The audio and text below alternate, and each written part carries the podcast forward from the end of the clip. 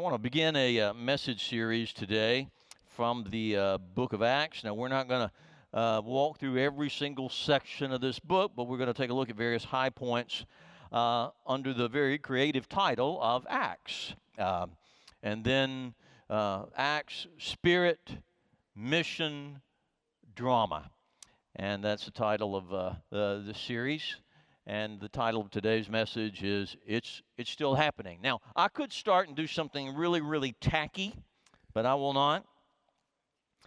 Uh, this, is, this could be really tacky, but I'm not going to do it.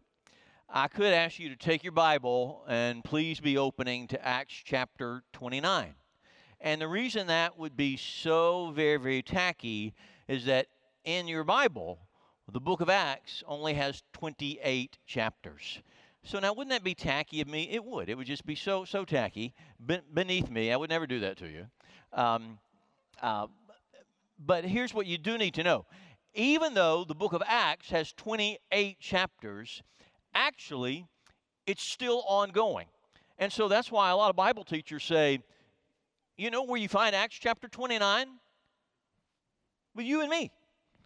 We're Acts 29 because the wonderful, glorious story of Christ Church, it's still ongoing, whether it's in a little small underground group in China or where, uh, wherever saints are meeting, on large scale or small scale, the glorious story of God's church is still ongoing. And, and gang, this is, this is our day.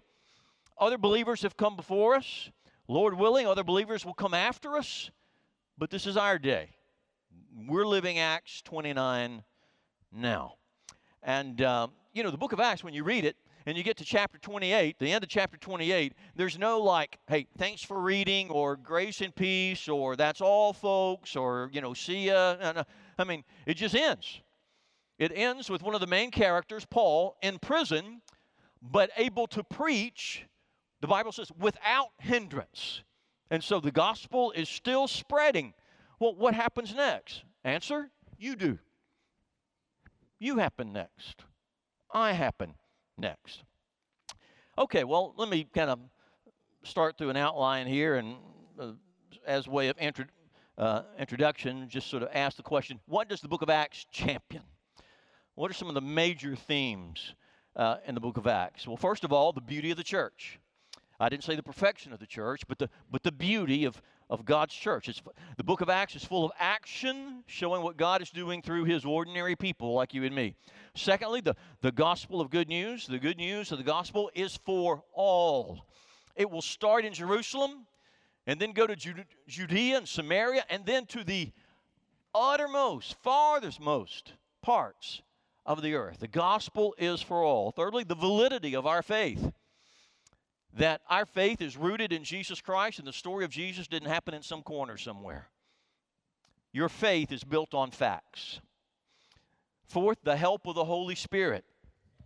You know, somebody says, well, the main characters in the, book of Acts, you know, the first part, the main character is Peter. And the last part, the main character is the Apostle Paul. And that's true to some extent, but the main player in the book of Acts is the Holy Spirit the Holy Spirit working in and through God's people. And then, last of all, the mission continues. That the story of the Lord's church is still ongoing. We are Acts chapter 29. And so here we are as witnesses to Jesus Christ. And what's our message? What do we have to say about exactly who Jesus is? Well, the book of Acts, as it starts, it reminds us of, if you will, the essence of who Jesus is. And I want to outline it under four points. And here's the first one Who is Jesus? First of all, Jesus is living. He's living. Beginning Acts chapter 1, verse 1. In my former in my former book, Theophilus, okay, Luke wrote the Gospel of Luke, and, and the sequel to the Gospel of Luke is the book of Acts. Uh, Luke Acts. So Luke, uh, he says, in my former book, Theophilus, Theophilus is a real person, name means loved by God. He says, I wrote the Gospel of Luke showing you what Jesus did in his physical body. And now I'm writing this book to show you what Jesus is still doing through his spiritual body, the church. So, my former book, I wrote about all that Jesus began to do and teach until the day he was taken up into heaven after giving instructions through the Holy Spirit to the apostles he had chosen. After his suffering, now let's pause there for a moment. Don't just hydroplane over that word suffering. Jesus put himself in harm's way for you and me. He suffered the punishment due us. He soaked up the undiluted wrath of God and justifiable wrath of God for you and me. And all of it was poured out on him. But because he holds the whole world within his hands, and because there is there's never been and there can never be a barrier or a force that can overwhelm Jesus, even though he died for our sins 3 days later, he came back to life in physical form. His body reanimated. His spirit re inhabited his body. He wasn't just a mist.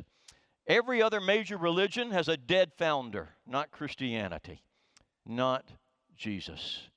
After he suffered, yes, indeed, he did suffer for our sins, and was raised to life again. And as you will see later in this reading, he ascended back to heaven. Why? Just trying to get away from us? No. There's a very real reason why he ascended, and it's a glorious reason. Well, back to verse 3. After his suffering, he presented himself to them, and he gave many convincing proofs that he was alive. Jesus is living. And he appeared to them over a period of 40 days, and he spoke about the kingdom of God. By the way, this is the only place in the Bible where we know exactly how many days elapsed between the resurrection and the ascension 40 days. Jesus is living. Listen, he's not finished. He's not finished. Now you say on the cross, he said it's finished. Yes, his saving work is finished. You cannot add one bit to what Christ has done to redeem us from our sins. Praise God. But he's not finished doing his work of building his church, reaching souls, and you can partner with him in that great work. Who's Jesus? He's living. Second of all, he's giving. Verse 4 On one occasion, while he was eating with them, he gave them this command Do not leave Jerusalem, but you wait for the gift my Father promised, which you've heard me speak about. For John baptized with water but in a few days, you will be baptized with the Holy Spirit. Jesus is giving. He's still giving the Holy Spirit to all who come to him. Now we're next week and but in several weeks we're going to be uh, you know again the main player in the book of Acts. We're going to be reading often and hearing often and revisiting the reality of the Holy Spirit in your life and mine. And Jesus is still pouring out the Holy Spirit. Have you been baptized in the Spirit? Have you been filled with the Spirit? You can be. We'll be talking about this. But being filled with the Spirit, I mean, the manifestations of the Spirit vary, and they will vary in the book of Acts. And it cannot be programmed, only received. But we are meant to be vessels of God's goodness and power. Jesus is living, He's giving, still giving the Holy Spirit, and He's reigning as well. Then they gathered around Him and they asked Him, Lord, are you at this time going to restore the kingdom to Israel? You know, earlier you read that often that between the resurrection and the ascension, Jesus is often talking about the kingdom, the kingdom. And these early disciples misinterpreted the nature of the kingdom. They thought the kingdom was going to be local, national. They thought it was going to be political. Lord, at this time, are you going to restore the kingdom to Israel? Circle that word restore. Lord, are you, are you taking us back to the glory days of David and Solomon? Are you taking us back to that glorious era? They misunderstood the nature of the kingdom. God's kingdom does not come about by way of an army. God's kingdom does not come through an election. God's kingdom comes through the message of Jesus Christ and it advances by faith and repentance. And so Jesus doesn't even really answer their question. He simply says, verse 7 It's not for you to know the times or dates the Father has set by his own authority. In other words, you just focus on your mission, on your assignment. And what is that assignment? Verse 8 But you will receive power when the Holy Spirit comes on you, and you will be my witnesses in Jerusalem and in all Judea and Samaria and to the ends of the earth. By the way, that's a very that's a pretty good outline right there in the book of Acts. Starting in Jerusalem, then to Judea, then to Samaria, then to the ends of the earth. And by the way, this is the last recorded statement of Christ on earth, right here. He says, You're going to be my witnesses. You're going to testify to me. You're going to point people to me. And to be fair, that requirement is in a unique sense apropos and applicable to the apostles. In a secondary sense, though, it still applies to you and me that we are called to be witnesses, not judges, not prosecutors, not salespeople, but witnesses. We testify by our words, by our lifestyle, that we are believers in Jesus. You say, you know, Ronnie, everybody's heard of Jesus. But what you have the opportunity to do is be a witness to your circle that you take Jesus personally and seriously. And sometimes it can be as simple as having someone, they're going through a difficult time, and you simply say, Would you mind if I prayed for you this evening? And you're letting them know you take Jesus personally and you take Jesus seriously. And you know what? We witness all the time. We do. To things in your life that you're excited about or you know about, uh, or something that happened to you. You witness about maybe a traffic jam you were in this week, or you had a, a wonderful vacation, or you just tried a, a wonderful new restaurant.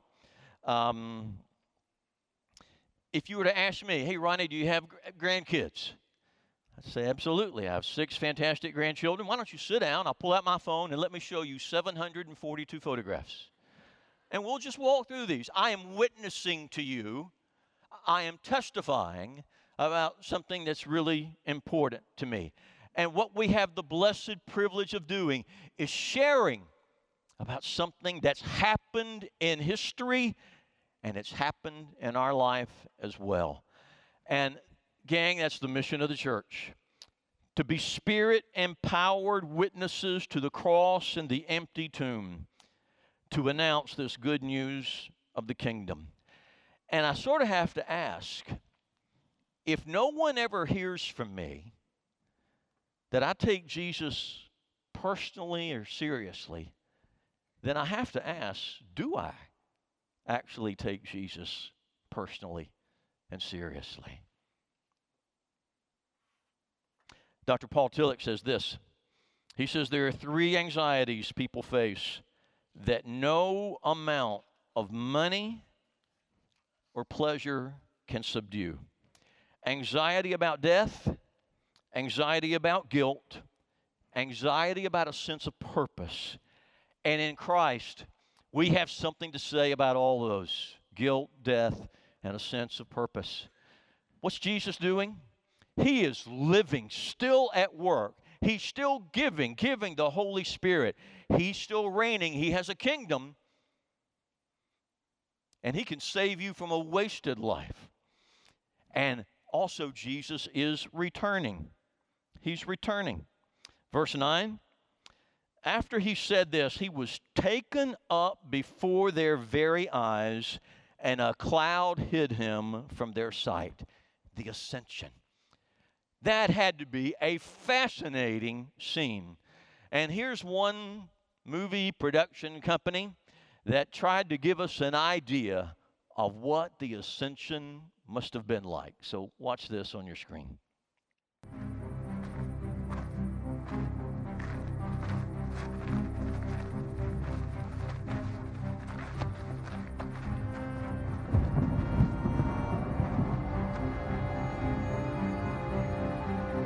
You will be my witnesses in Jerusalem and in all Judea and Samaria and to the ends of the earth. Go into the world and preach the gospel to all creation.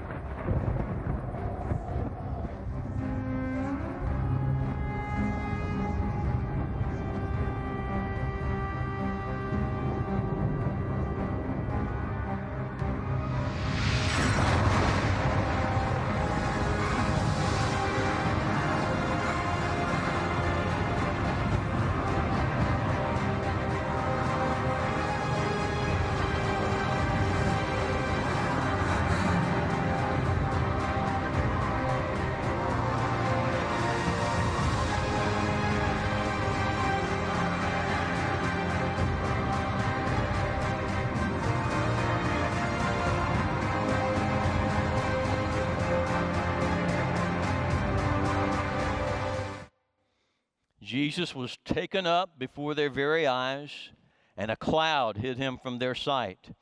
And as they were looking intently up into the sky as he was going, when suddenly two men dressed in white stood beside them, angels.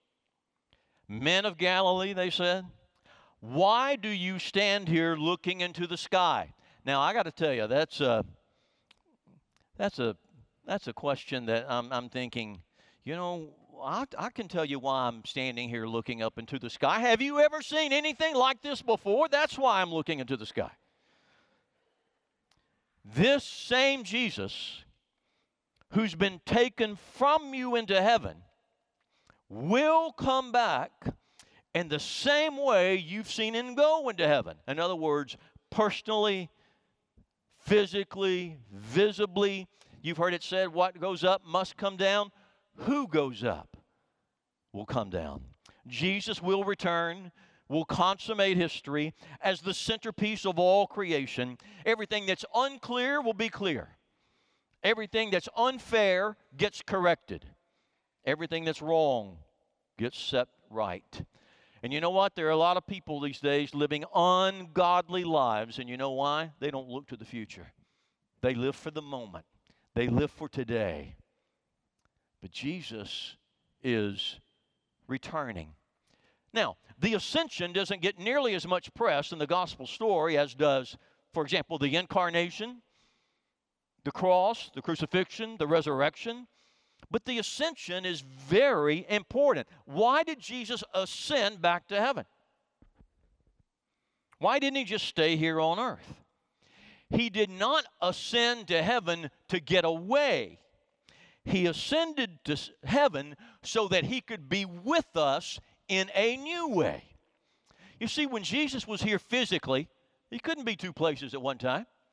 If he was in Judea, he couldn't be in Samaria. If he was in Samaria, he couldn't be in Galilee. But he ascends to heaven and does what? And he reigns. The Bible gives us a picture.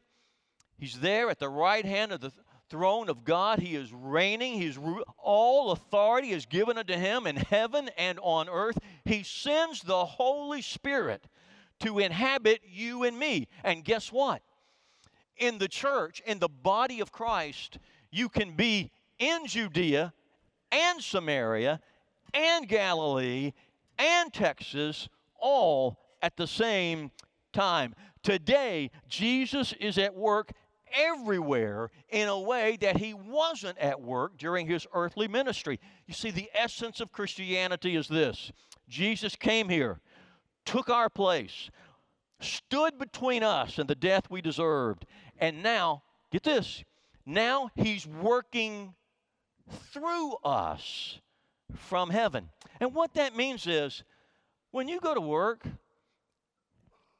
and you're doing your job as if you're serving the Lord, and you think this is just sort of ho hum, my friend, you've forgotten the ascension. You've forgotten that the Lord is at work in you and through you.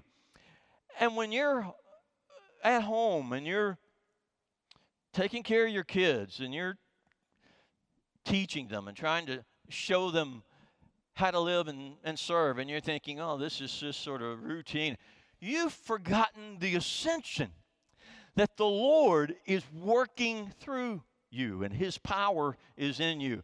And when you see somebody doing some service project or serving in the Lord or serving in some little hidden corner out there, and you're thinking, oh my goodness, their resources are so small and the need is so great, and how in the world? You've forgotten the ascension. You've forgotten that the Lord has sent His Spirit and no, you can't do it all. You won't do it all.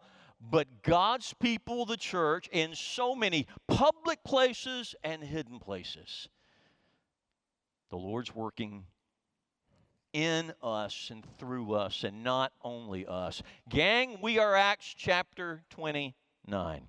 Now, very quickly, how does all this shape you? How does the story of Jesus impact you and shape you? And I want to give you three quick words. First of all, I think it shapes our identity. Our, our identity. Um, some of you place way too much emphasis on your political identity. And that's, that's the flag you wave first. Some of you might place way too much emphasis on your ethnic identity, and that's the flag. Or, or you've got some pet cause, and that's the flag you wave first. When the gospel story really takes root in your heart, and you sense the truth of it, the flag you're waving the highest and the boldness is your Jesus flag. You never forget that here's the word we are witnesses of Jesus Christ. And you know what? When when my primary identity is that of Christ, and it's not something that's ethnic or, or vocational or political, what that means is it becomes much easier for me to connect with people who might be in a different category for me on a secondary or tertiary level. But if this is my first category, if this is my primary identity, I'm a witness for Jesus Christ. I can, I, I can reach across the aisle in the name of Christ. Let me just ask you does this sound like you at all?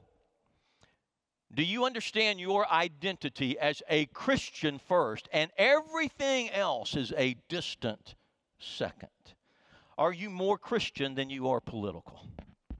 Are you more Christian than you are of a nationality or a language? Does that sound like you?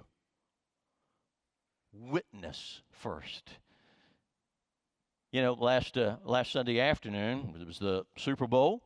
And of course, the uh, LA Rams won, and the game's MVP was Cooper Kupp, who was also the National Football League's uh, outstanding offensive player this year. And you may or may not that he is a bold, strong believer, strong Christian. And it was interesting after he was interviewed, he just reminded everyone of his primary identity and primary allegiance.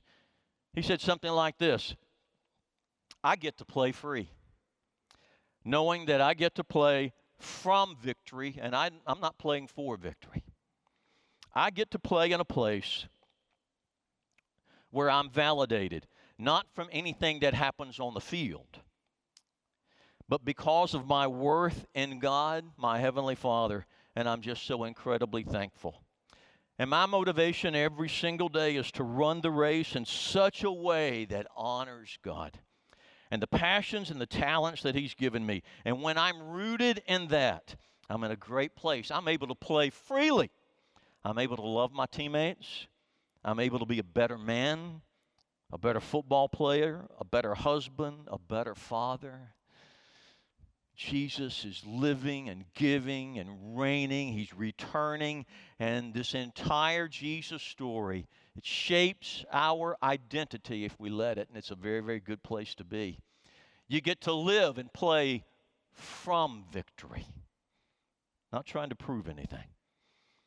Secondly, it shapes our humility because the true gospel, a complete understanding of it, it's quite honestly, it's sort of destructive to the human ego.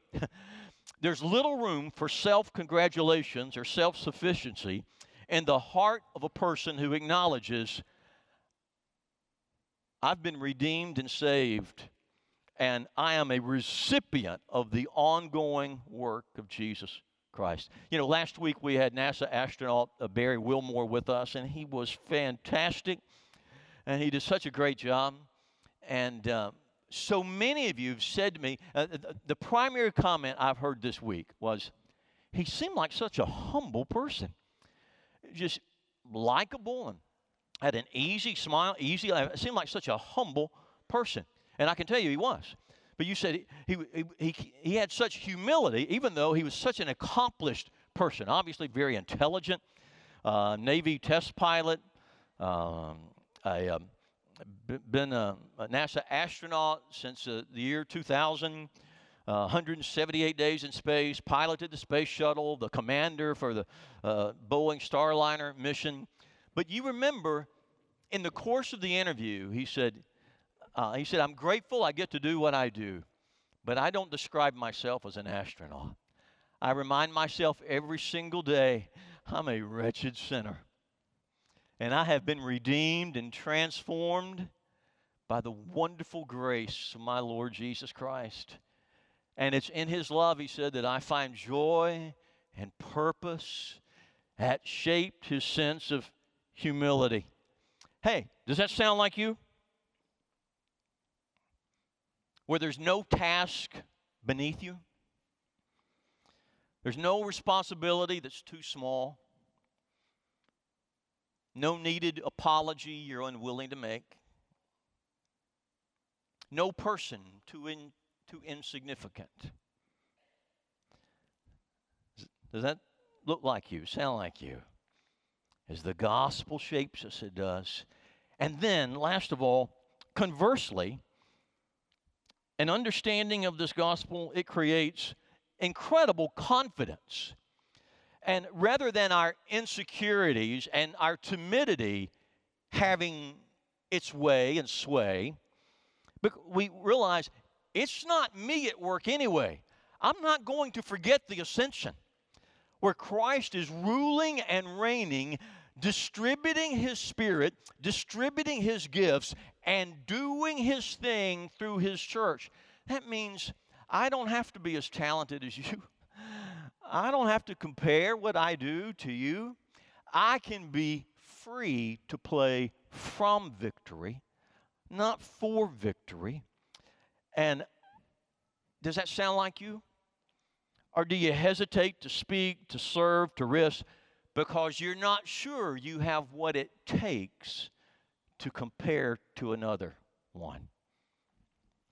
Gang, as we let the gospel shape our hearts, it shapes our sense of identity. We are witnesses first. It shapes our humility, but listen, it's not either or, it's both and. We are both humble and incredibly confident because the Lord is at work through you. That's why He ascended. Don't forget the ascension. He's reigning, and in His Spirit, His church continues our mission. We are Acts chapter 29. Tommy, would you be making your way up here, please, for our closing prayer? And as Tommy is coming, let me just say, as we go through Acts, it's going to be uh, a lot of fun to see the success of God's mission through His church. You're going to see it over and over in the book of Acts. The unrelenting, the unstoppable power of the Word of God and of the Holy Spirit. All right, everybody, thank you so much for being with us today. May the Lord bless you and keep you. To those of you online, we're so grateful to have you with us as well. however we might help you take your next step as a man of God or, or a woman of God, you let us let us know. And after the service to our guests, we invite you please to stop by our new here and start here room. Okay, here's what we're going to do now. We're going to pray. We're going to pray in the power of the Holy Spirit. And so if you've got a mustard seed of faith, just know God's going to hear, He's going to answer in ways that some ways may be perceptible, some might be imperceptible, but our God is at work.